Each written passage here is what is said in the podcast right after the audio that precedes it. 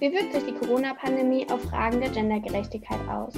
Das ist eines der Themen, mit denen wir uns bei SNEEP Lüneburg auseinandersetzen. SNEEP ist eine studentische Initiative an der Leuphana Universität Lüneburg. Bei uns geht es um Ethics und Economics in Practice, also ethisches bzw. nachhaltiges Wirtschaften. Mein Name ist Charlotte Köter und ich bin Teil von SNEEP. Zum Thema Gendergerechtigkeit habe ich mit drei Expertinnen auf diesem Gebiet gesprochen. Für unseren dritten Teil habe ich Marit Bening, die Gleichstellungsbeauftragte des Landkreises Lüneburg, zu Gendergerechtigkeit, Familie und Arbeitsleben in der Corona-Krise interviewt. Am Anfang war es ihr dabei besonders wichtig, zu erklären, wieso sie sich als Gleichstellungsbeauftragte nur mit der Gleichstellung von Mann und Frau beschäftigt. Ähm, das Gesetz für meine Aufgabe bezieht sich nur auf Männer und Frauen. Und Ressourcen sind so knapp, ähm, dass ich das Geschlecht divers eben nicht mit berücksichtigen kann in meiner Arbeit.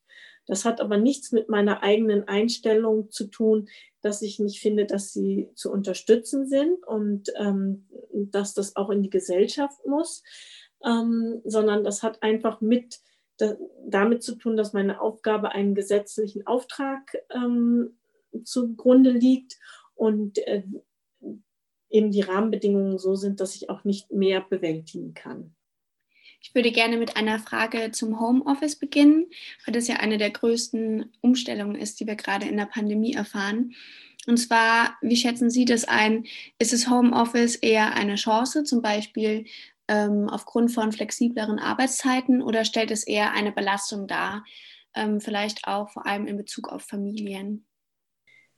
Ja, also ähm, wir sehen ja in der Zeit der Pandemie, dass es eigentlich schwierig ist, weil gerade ähm, eine hohe Doppelbelastung oder Mehrfachbelastung auf den Familien ruht, weil meistens äh, sind PartnerInnen zu Hause, Kinder in unterschiedlichen Altersgruppen und wenn ich dann noch Homeoffice machen soll, ähm, dann sind die Rahmenbedingungen einfach sehr schwierig.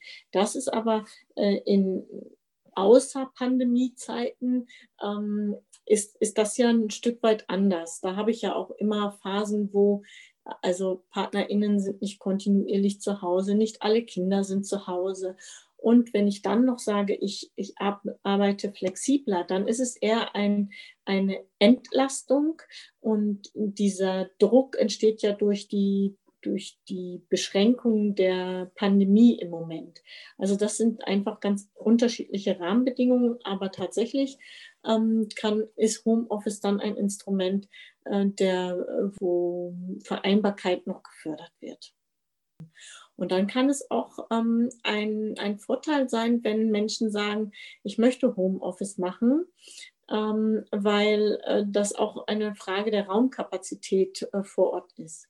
Und vielleicht können dann auch eben äh, Menschen, ähm, die, die mehr Sorgearbeit leisten, vielleicht auch noch flexibler äh, andere Dienste annehmen und ihre Arbeitszeiten am Tag äh, flexibler gestalten. Wo wir gerade beim Thema Sorgearbeit sind, Sie haben ja auch ein aktuelles Projekt, Who Cares Familien in der Krise im Zuge dessen Sie auch eine Umfrage durchgeführt haben, um sich ein Bild über die Situation der Familien in der Corona-Krise machen zu können.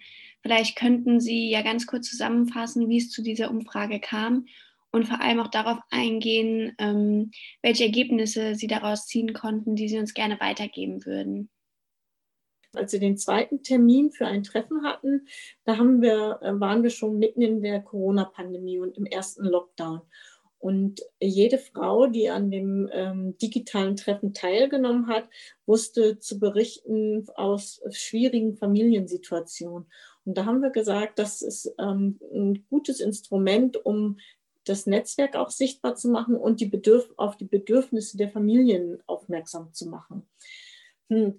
Wir haben aber ja gar keine Daten. Wie ist die Situation denn eigentlich? Wie, was, was für Herausforderungen sehen sich die Familien gegenübergestellt in der Pandemie. Und bei der Auswertung, Sie haben ja nach, nach Ergebnissen äh, gefragt und was wir davon ähm, lernen.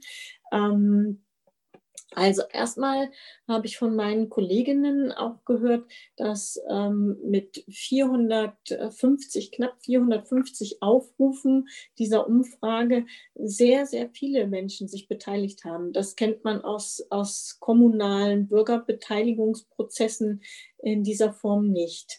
So, das heißt ja schon mal, dass ähm, das Bedürfnis, sich mitzuteilen und auf die Situation aufmerksam zu machen, in den Familien sehr hoch ist. Und nicht aus den Ergebnissen ablesen, dass überwiegend Frauen diese Umfrage beantwortet haben. Allein aufgrund der, ähm, der Arbeitssituation beispielsweise, die darauf hinweisen, dass die, die Männer eher nicht die Teilnehmenden waren, die aktiv die Umfrage ausgefüllt haben. So, und dann ähm, ist ganz in den äh, Daten als solches ist nochmal ganz erschreckend, dass 60 Prozent der Erwachsenen, der Eltern fühlen sich isoliert und für ihre Kinder sehen sie da sogar 67 Prozent der Kinder, dass die sich isoliert fühlen. Auf der anderen Seite ist es aber auch schön zu sehen, dass 40 Prozent der Leute angegeben haben, ähm, dass, sie, dass sie einen größeren Zusammenhalt in, der, in, der, in den Familien wahrnehmen. Und ähm, das ist eben auch die Frage, wie wird sich das hinterher nach der Pandemie dann ähm, verändern? Wird man dieses Stück Zusammenhalt, was gewachsen ist, auch festhalten können oder geraten alle wieder in dieses Hamsterrad. Leiden tun die Menschen äh, extrem unter diesen Mehrfachbelastungen tatsächlich, dass sie eben sagen, ja, wir, wir arbeiten quasi in Schichten, um eben auch für die Kinder da sein zu können. Wir, äh, die Unterstützung aus den Schulen äh, ist nicht so gut, sodass wir quasi auch die Aufgabe der, der Lehrkräfte mit übernehmen müssen. Und äh, selber müssen wir dann noch abends weiterarbeiten, sodass auch schöne Zeit fehlt und wirklich die Zeit zur Entspannung auch. So und ähm, daneben sind eben auch die, die finanziellen Belastungen äh, stark gestiegen. Äh, es, es hat sich auch gezeigt, dass äh, diese Familien, die teilgenommen haben, dass die Menschen eher mehr arbeiten als weniger und wenn ich dann schaue, dass die ähm, Betreuungssituation sich stark verschlechtert hat, dann habe ich ja eine Schere, die so auseinandergeht. Ähm, und, äh, und das ist eben eine Frage des Zeitkontingents. Die Ressource Zeit ist da ganz entscheidend. Jetzt ist es ja im Moment noch so, dass Sorgearbeiten meist noch vorrangig von Frauen übernommen werden. Gibt es da Ihrer Meinung nach Anzeichen, dass sich durch die Corona-Krise etwas verändert in der Hinsicht? Also dass zum Beispiel auch Männer ähm, mehr Sorgearbeiten übernehmen? National, also deutschlandweit, sehen wir, dass, dass Männer tatsächlich mehr Sorgearbeit in der Pandemiezeit ähm, übernommen haben, geleistet haben. Ähm, das ist aber nach wie vor nicht so hoch wie das, wie diese, die, der Anteil an Sorgearbeit, den Frauen leisten. Ähm, ich finde es sehr wichtig, Männer äh, in, auch sichtbar zu machen, die Sorgearbeit leisten, weil das ist genauso wie wir ähm, Rollenvorbilder von Frauen in Führungspositionen brauchen, an denen sich andere orientieren können. So brauchen Männer Vorbilder, die auch Sorgearbeit leisten. Ich möchte jetzt im Landkreis in der nächsten Zeit ähm, die Vernetzung der Männer, der Väter äh, stärken. Und das, finde ich, ist auch außerhalb von Pandemiezeiten ein Instrument, um mehr Gleichberechtigung ähm, äh, zu leben auch und, und tatsächlich zu etablieren in unserer Gesellschaft. Dann jetzt noch zu einem weiteren Punkt. Häusliche Gewalt ist ja in letzter Zeit als Thematik leider auch sehr in den Vordergrund getreten. Konnten Sie anhand von Daten oder Fällen, die Ihnen vorliegen, feststellen, dass es einen Anstieg an häuslicher Gewalt in unserer Gesellschaft gibt? Ähm, häusliche Gewalt ist ja ein sehr sensibles Thema und ähm, viele Frauen sprechen ja nicht einmal darüber. Äh, viele Frauen zeigen diese Gewalt ja nicht einmal an. Ähm, die meisten Frauen sind bemüht äh, zu verbergen, dass sie Gewalt erfahren. Und wenn alle so im Stress sind, um unvorhergesehene Situationen und nie dagewesene Situationen zu bewältigen, ist, glaube ich, die Sensibilität, um auf äh, diesen Aspekt, der eh in normalen Zeiten schon versucht wird, nicht, nicht sichtbar zu machen, noch viel schwieriger sichtbar zu machen. Äh, es ist nicht aus den Statistiken ersehbar, ablesbar, ähm, dass in der Pandemie mehr Gewalt äh, vorgelegen hat. Die Kollegin aus dem Kriminalpräventionsrat, die schon 30 Jahre in diesem Bereich äh, tätig ist, ähm, die hat gesagt, ja, das, das wird auch nicht während der Pandemie der Fall sein, sondern die Zahlen werden erst hinterher steigen, weil die die häusliche Enge ähm, ist, ist ja auch so, dass dann der Partner viel mehr zu Hause ist, viel mehr Kontrolle ausüben kann und äh, die Gelegenheit, sich Hilfe zu suchen für diese betroffenen Frauen sehr viel, viel schwieriger ist. Und auf der Arbeit ist es noch schwieriger, dann diese Dinge ähm, sichtbar zu, zu machen oder wahrzunehmen um sich jetzt nicht nur speziell auf Corona zu beziehen, sondern nochmal mehr auf die allgemeine Ebene zu gehen. Ich habe das Gefühl, dass sich in Gendergerechtigkeit in letzter Zeit sehr viel positiv weiterentwickelt, aber dass natürlich noch viele Benachteiligungen bestehen bleiben. Und meine Frage an Sie wäre jetzt, gibt es denn noch diese klischeehaften Benachteiligungen von Frauen, zum Beispiel in Bezug auf Berufspausen oder auch oft Berufspausen durch Schwangerschaft. Ja, also das ist einfach gesellschaftlich schon geprägt. Und, und so werden auch ähm, junge Frauen groß. Die, die sehen zwar in der Gesellschaft dann, wenn sie, wenn sie erwachsen werden, in der Pubertät erst sind und dann ins Berufsleben gehen, ja, ich darf alles, ich kann alles werden.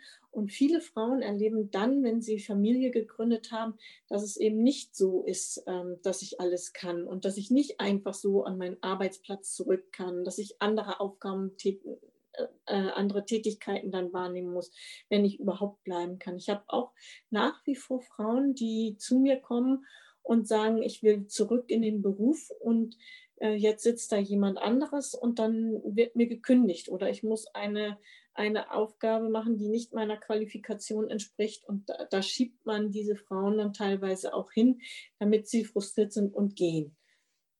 Also das, das sind einfach Mechanismen, die, die wirken immer noch und das frustriert Frauen.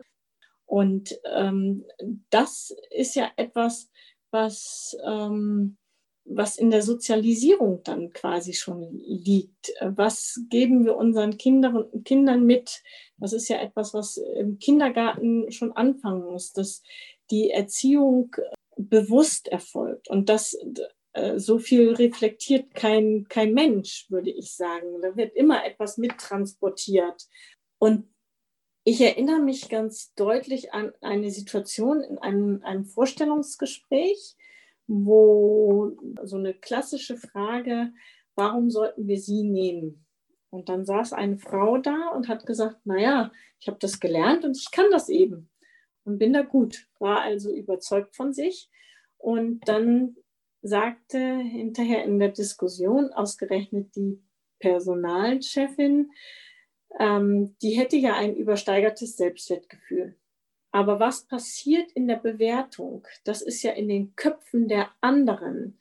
Ähm, wenn ich diese Personalchefin dann beispielsweise nehme, die hat abgespeichert, Frauen sind nett und lieb und zurückhaltend und sie lächeln und ähm, haben nicht so ein starkes Selbstbewusstsein nach außen zu tragen, dass sie ähm, deutlich formulieren, ich habe das gelernt, ich kann das und ähm, darum bin ich geeignet für diese Position. Da wird erwartet mehr Zurückhaltung. Das sind die stereotypen Bilder von Frauen. Dann vielen Dank, dass Sie sich die Zeit genommen haben. Hätten Sie denn noch ein abschließendes Fazit? eine Veränderung kann wirklich nur geschehen, wenn sich alle bewusst damit auseinandersetzen. Das hat nicht eine einzelne Person in der Hand. Ähm, wir werden bewusster damit umgehen, aber bis wir, bis wir am Ziel sind, wird es noch lange dauern, weil wir immer nur kleine Stückchen wieder weitergeben können. Dann auf jeden Fall vielen Dank, dass Sie sich die Zeit genommen haben. Wir freuen uns natürlich, wenn Sie als ZuhörerInnen auch in unsere anderen Folgen unserer Podcast-Reihe Gendergerechtigkeit in der Pandemie reinhören.